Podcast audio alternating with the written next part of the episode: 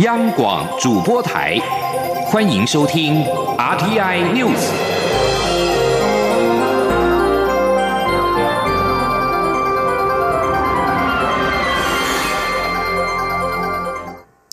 各位好，我是主播王玉伟，欢迎收听这节央广主播台提供给您的 RTI News。今天是二零二零年七月十四号，新闻首先带您关注国际焦点。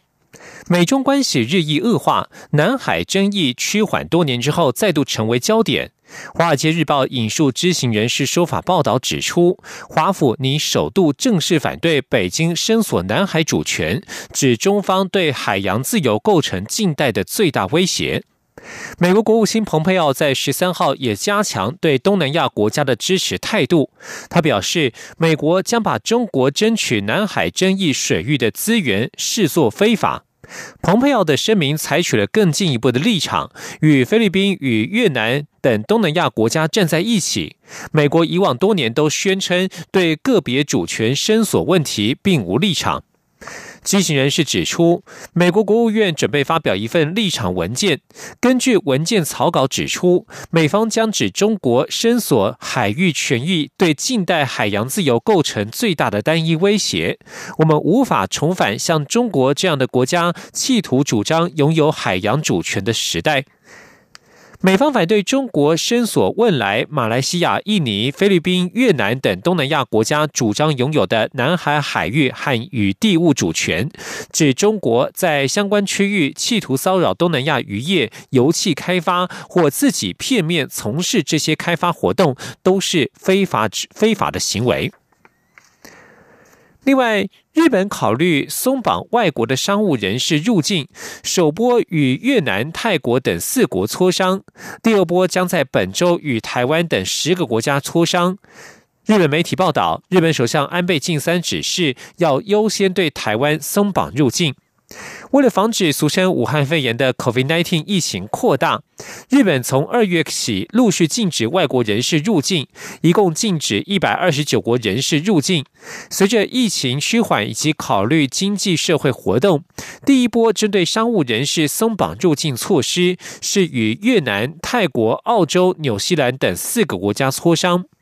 第二波将与日本往来较多的台湾、中国、韩国等国磋商，快则本周内开始磋商。日本朝日新闻十三号报道，多位政府相关人士透露，日本政府在考虑第二波松绑入境对象时，安倍指示要优先对台湾松绑入境，因为安倍的支持者大多期待安倍对中国、韩国采取强硬的态度。尤其中国是武汉肺炎疫情扩大的正央，如果日本先对中国松绑入境的话，日本民众可能会反弹，加上美中对立加剧，日本需顾虑美国的感受。报道指出，安倍希望优先对台湾松绑入境，让台湾人比中韩民众更早入境日本，这样可缓和支持层的反弹。而且，对于台湾松绑入境，是安倍担任总裁的执政自民党内保守派国会议员等人的要求。继续将焦点转回到国内。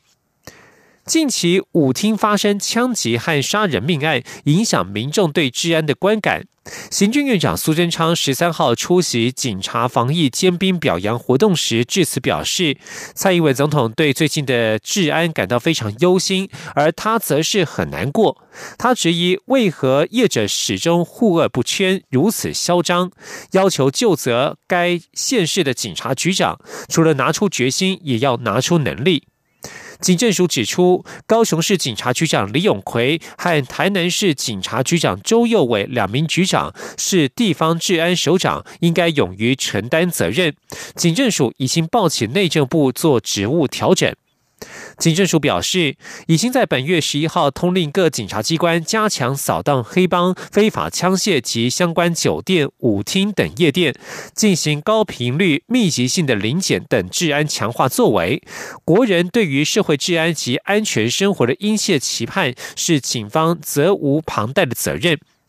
行政院发言人丁仪明十三号晚间表示，苏奎重视治安，对警察同仁的福利与装备，该修法就修法，该鼓励就鼓励，所以对警察也有要求和期许。这一次的高层警戒人事调整，就是政府向社会展现负起治安责任，并且向违法犯罪者展现决心。而对此，台南市长黄伟哲、高雄市代理市长杨明洲都表达尊重警政署人事一条边的制度。黄伟哲也对周佑伟任职不到一年的表现予以肯定。继续关注的是财经焦点。国发会在十三号通过二零二一年至二零二四年国家发展计划目标，未来四年经济成长率平均百分之二点六到百分之三点四，将秉持稳定中追求成长、变局中把握先机的理念，要让台湾经济更亮眼，对人民照顾更周全，国家更安全。今天记者杨文军的采访报道。国家发展委员会十三号通过二零二一年至二零二四年国家发展计划，未来四年经济成长率目标设定为平均百分之二点六至百分之三点四，失业率平均百分之三点五至百分之三点八，及核心消费者物价指数上涨率平均百分之一至百分之一点五。国发会主委龚明鑫认为，这几年政府积极投入公共建设，包括离岸风电等。将带动民间或企业加码，加上台商回流申请金额已破兆元，都可以带动将来经济成长。就算疫情现在看起来严峻，但股市仍位居高档，且疫苗终究会被研发出来。他对未来不悲观。他说：“现在要靠就是说，呃，隔离啊，什么什么，让它自然消失，看起来是不太可能哦。所以大概就只能靠疫苗哈。啊，疫苗一出来，但是疫苗。”说老实话，它一定会出来，哦，只是时间提前一点或时间晚一点而已，哈。那只要一出来以后，它有可能变成流感化，流感化的话，就经济很快的会，应该会蛮快的恢复正常。国发会综合规划处处长张慧娟也指出，未来四年人均 GDP 目标将达两万九千零六美元至两万九千五百八十四美元，也就是说，二零二四年每人 GDP 有机会达到三万美元。不过，国发会也提到，未来四年经济成长仍潜存高度不确定性，包括美中贸易战、科技战及后疫情时代形塑的全球经贸新秩序、五 G、AI 等数位科技及数位经济发展的重要性上升，全球人口少子女、高龄化冲击经济社会转型、能源低碳转型及气候变迁的迫切性提高等挑战。中央广播电台记者杨文君台北采访报道。关注国防动态，汉光三十六号演习实兵演练十三号登场。除了空军实施战力防护、战备转场的操演之外，另外还有生物疫病及居民医疗能量整合演练，内容包括了化学兵清除污染。伤患减伤分类送医急救，至于同心演习教育召集也同步展开，后备军人闻令报道加入作战序列。青年记者王兆坤的采访报道。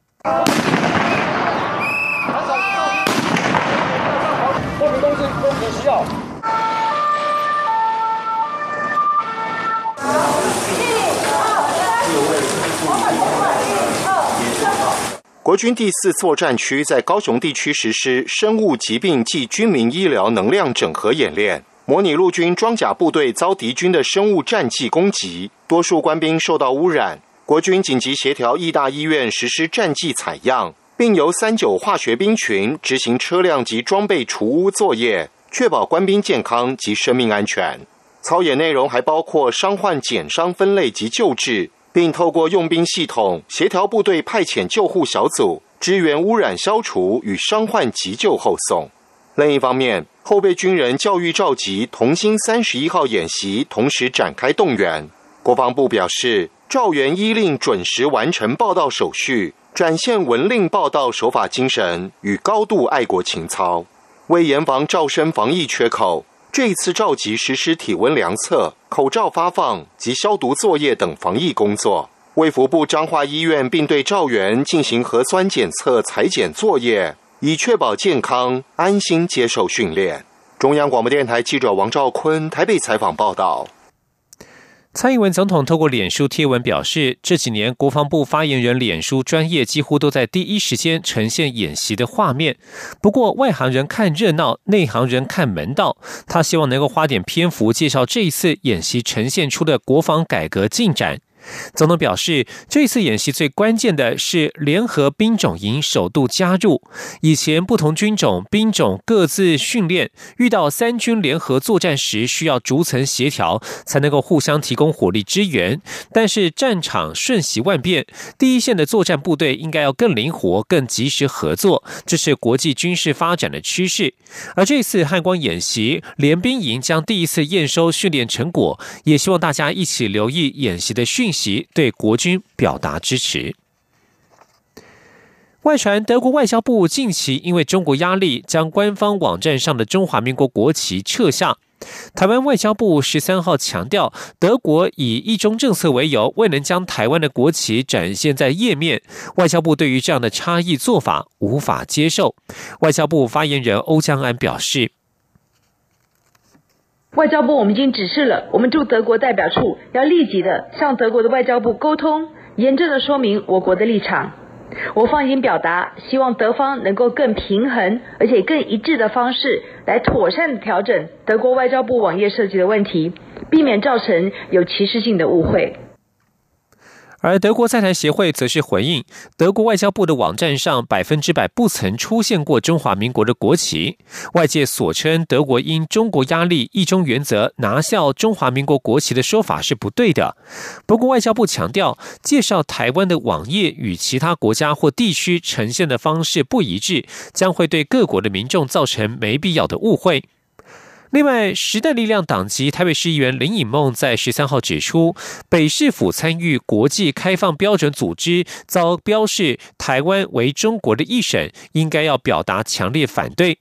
北市府资讯局表示，已经发函严正说明，并请外交部协助证明，若无法调整，资讯局将会撤出会员，以表立场。关注金门的牛只疫情。金门县在上周传出确诊牛结节疹病例之后，疫情持续扩大，扑杀牛只从第一时间的二十三头扩大到八十二头，而且案例场地也持续蔓延。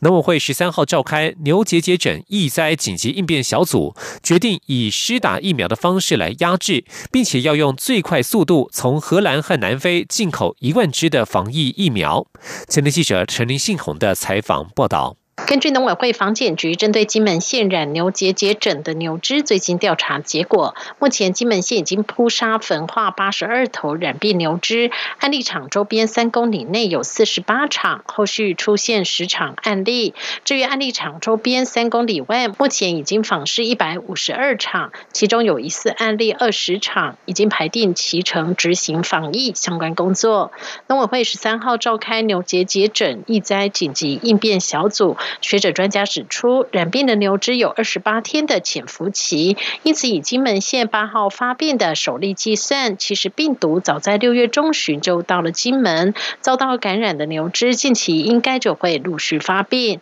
目前看来，也只有尽快施打疫苗的效果最好，因此应变小组也决定向荷兰和南非进口一万支疫苗，并施打于牛只身上，希望在发病之前就能将病毒压制。农委会副主。主委黄金城说：“相近来源的这个病毒，哦，那现在已经找到了，大概是在荷兰跟南非有着在做这样的一个生产。那我们会啊，已经定了啊，就是一万剂量的这个疫苗。那我们希望能够尽快的把让这个疫苗能够运输啊回台湾来，因为这个是活毒疫苗，非常有效。你主要在抗体产生。”之前免疫下去，就是在发病之前，这个发挥作用的话呢，那基本上都是可以把这一个啊临床症状把它压下来的。对于台湾国内有部分县市呼吁台湾本岛牛只也要施打疫苗，应变小组召集人农委会主委陈吉仲表示，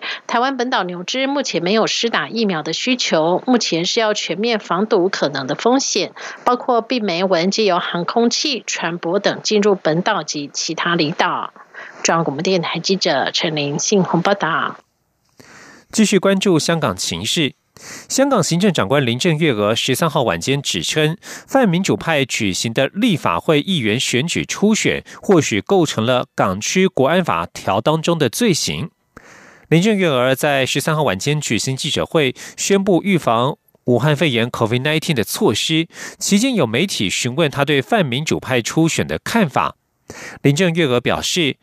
如果泛民初选的目的是达到三十五席以上过半的选举效果，而且目标是阻挠港府政策的话，可能会违反港区国安法当中的颠覆政权罪行。如果有这种情况，就需要处理。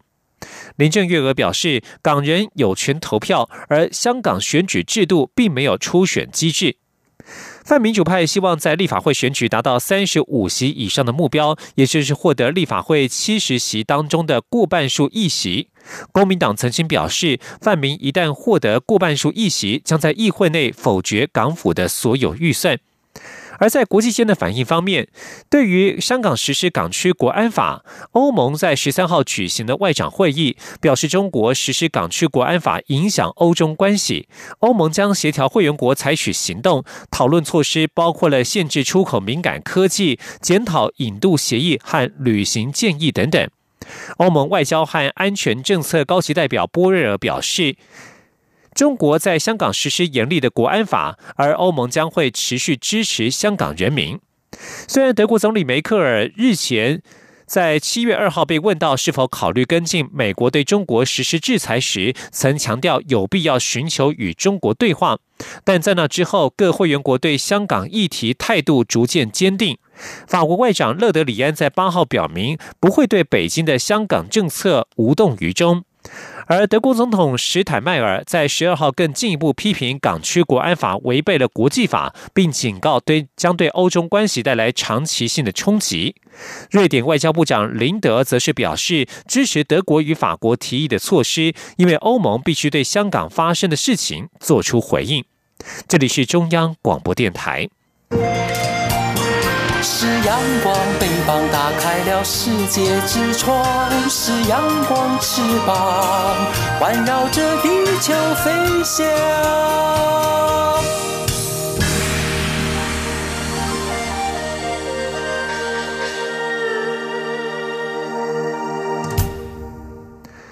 各位好，我是主播王玉伟，现在时间是上午的六点四十七分，欢迎继续收听新闻，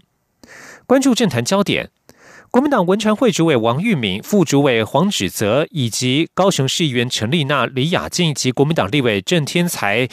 郑正前以及温玉霞、李德伟等人，在十三号于监察院大门召开记者会，指出高雄市议会七三一气爆调查小组最近完成的调查显示，高雄市府对气爆善款有三大决策弊端。国民党要求监察院应该马上约谈前高雄市长陈菊，厘清陈菊在气爆善款不当使用案当中的角色及疏失，并且呼吁陈菊在争议厘清之前，应该自行。退出监察院长提名，以免晚节不保。而对于国民党的动作，民进党发言人严若芳表示，国民党一再利用高雄人的伤痛来榨取政治利益，实在可耻。国民党明代不断的秀下限、乌龙抹黑变成常态，对于这样的问政品质深感遗憾。而今天的焦点就是立法院将要审查监察院的人事同意权案。为了防止突发的状况，立法院周边围起了巨马，山雨欲来。国民党团质疑立法院的维安如同戒严，将坚决反对监察院长被提名人陈菊的人事同意权案。而民进党团则是呼吁国民党，如果对陈菊有意见，应该把陈菊给问到才是正确方向。如果一再不让陈菊进立法院备询，寻秀下限，并非民主政治之福。请听记者刘玉秋的采访报道。立法院本周将进入临时会的重头戏，十四号开始将陆续针对监察院长被提名人陈菊及多名监委被提名人召开全院审查会。由于国民党扬言杯葛，并有意号召群众包围地院抗议，立法院十三号起维安戒备升级，院外架起层层巨马，严阵以待。国民党团十三号举行记者会，抨击院外扩大架设巨马和围栏，宛如监狱，形同戒严。国民党团总召林维洲表示，国民党团坚决反对陈菊等人的人事同意权案，也呼吁民进党立委摸着良心投下反对票，不要站在人民的对立面。简单讲，要大局为重啊！陈局要担任监察院院长，然后，有请全全党之力，提升啊最高的维安这个这个标准啊，啊，就是要送他到监察院。那我们再一次强调啊，我们反对。民进党团总召柯建明则表示，国民党应该更有战略的思考，若对陈局的提名有意见，应该采取质询时把他问倒才是正办。一直秀下线，并非民主政治之福。你因外何不让他进来，不让他被询？那那是你国民党自己放弃权利哦。那这个程序就走过去了，啊，对抗一下占领主义台，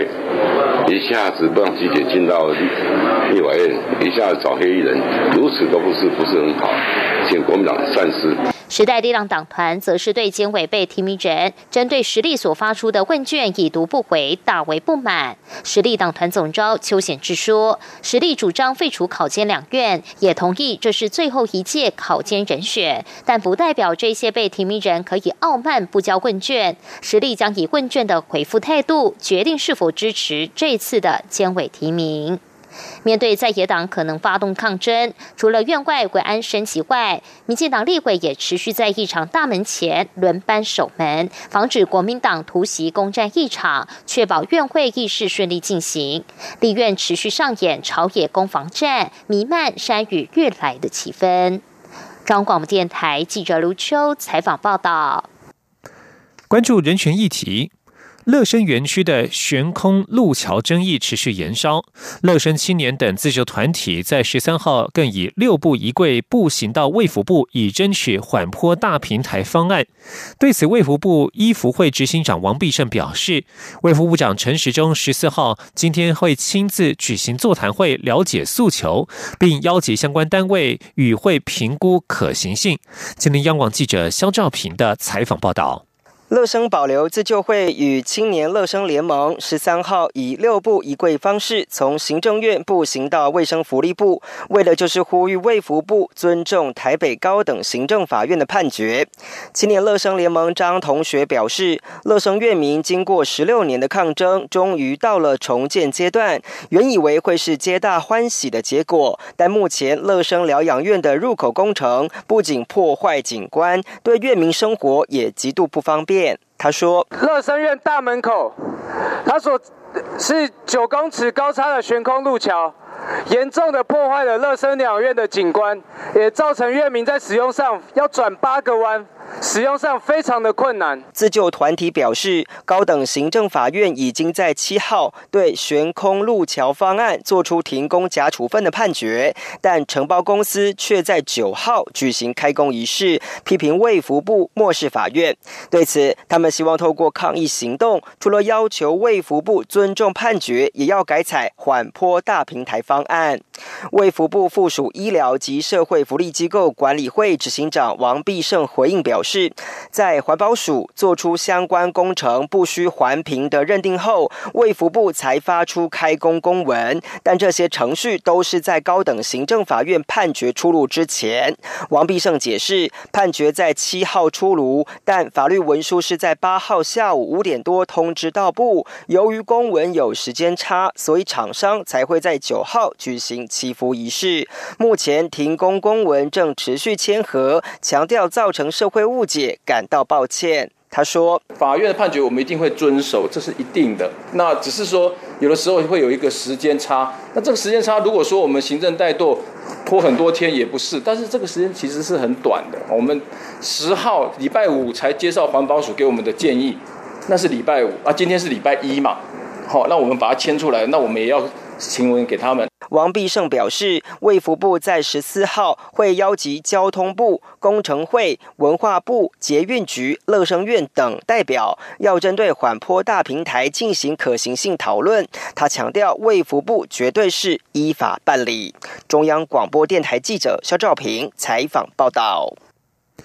振兴三倍券在七月十五号明天即将开始发放，而台湾即将进入暑假，也有非常多的观光活动。台湾在 COVID-19 疫情解封之后，迎来的第一个暑假，加上安心旅游上路，振兴再倍券即三倍券即将在握。台铁管理局在十三号推出了环岛轻旅行，鼓励新兴学子展开环岛铁道旅游。从十五号起，一连两个月，只要新台币九百元，就可以购买史上最优惠的 TR。Summer Pass 十日券，而且十天内不限次数搭乘。今天央广记者吴丽君的采访报道：台铁 TR Pass 一般成人三日券就要新台币一千八百元，五日券则要两千五；四人同行三日券则是四千二，五日券七千元。另外，寒暑假期间，台铁还会推出本国学生的五日券五九九元，以及七日券七百九十九元。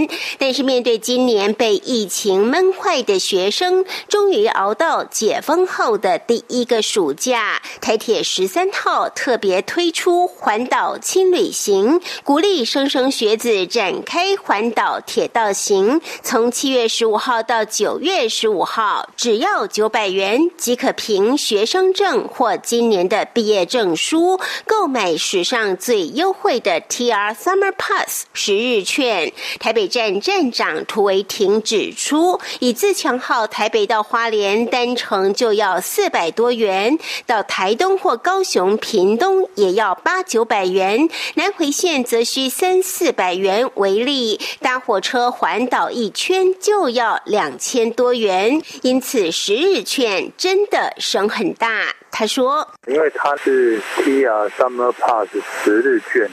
售价是九百块嘛，那平均一天是九十块，可以任由你搭台铁的列车。当然有一些限制，就是新自强号等观光列车，然后游轮列车等专车不能搭乘之外，其他的列车都可以搭乘。所以如果真的学生利用这个 Summer Pass 来环岛的话，他在交通费上面应该可以省下不少钱，而且它不限次数，真的是很大。”不过，十日券不开放预售，自购票当日起算，十天内可不限区间、不占座位、无限次搭乘含一般自强号在内的以下各级列车，唯独普悠玛、泰鲁格及游轮列车等不得搭乘。此外，如果想要亲子同行，台铁也从七月十五号到年底，另外推出 TR Pass 三日券优惠，只要六百到。一千二，四人同行三日券也有优待价两千八，都可搭配振兴三倍券使用。详情请至台铁局官网查询。中央广播电台记者吴丽君在台北采访报道。继续关注国际疫情动态，日本东京新宿区一座剧场的偶像舞台发生了。俗称武汉肺炎的 COVID-19 群聚感染，已经知道南星山本玉典以及演员、工作人员等三十七人确诊，密切接触者有八百五十人。这是东京都内剧场发生的群聚感染首例。东京都政府表示，这座剧场最多容纳一百八十六人。据称。剧场有要求公演单位仅容纳九十三名观众入场观赏。公演的六天期间，一天表演两场，一场究竟有多少观众，目前还在调查。主办单位表示，有进行剧场内的空气流通作业。此外，为了防止在第一排观众被喷到飞沫，有发给第一排观众防护面罩。但是这些观众实际上有没有使用防护面罩，目前都还在调查。而根据十三号公布的研究报告指出，罹患俗称武汉肺炎的 COVID-19 病患痊愈之后，可能会在数个月之内丧失让他们避免再度感染的免疫力。专家表示，这可能对于政府如何因应疫情产生重大的影响。伦敦国王学院研究人员所领导的团队率先进行此类研究，他们检测超过九十位 COVID-19 确诊病患的抗体浓度，观察浓度是如何随时间变化。血液检测结果显示，即使仅呈现轻微症状的患者，也对病毒产生了一定程度的免疫反应。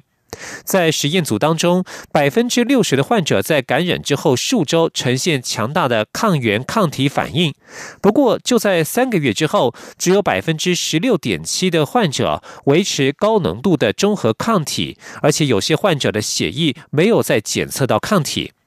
这份研究报告显示，免疫力并非理所当然的，而且可能不会持续超过数个月，就如同流感等其他病毒的情况。以上新闻由王玉伟编辑播报，这里是中央广播电台台湾之音。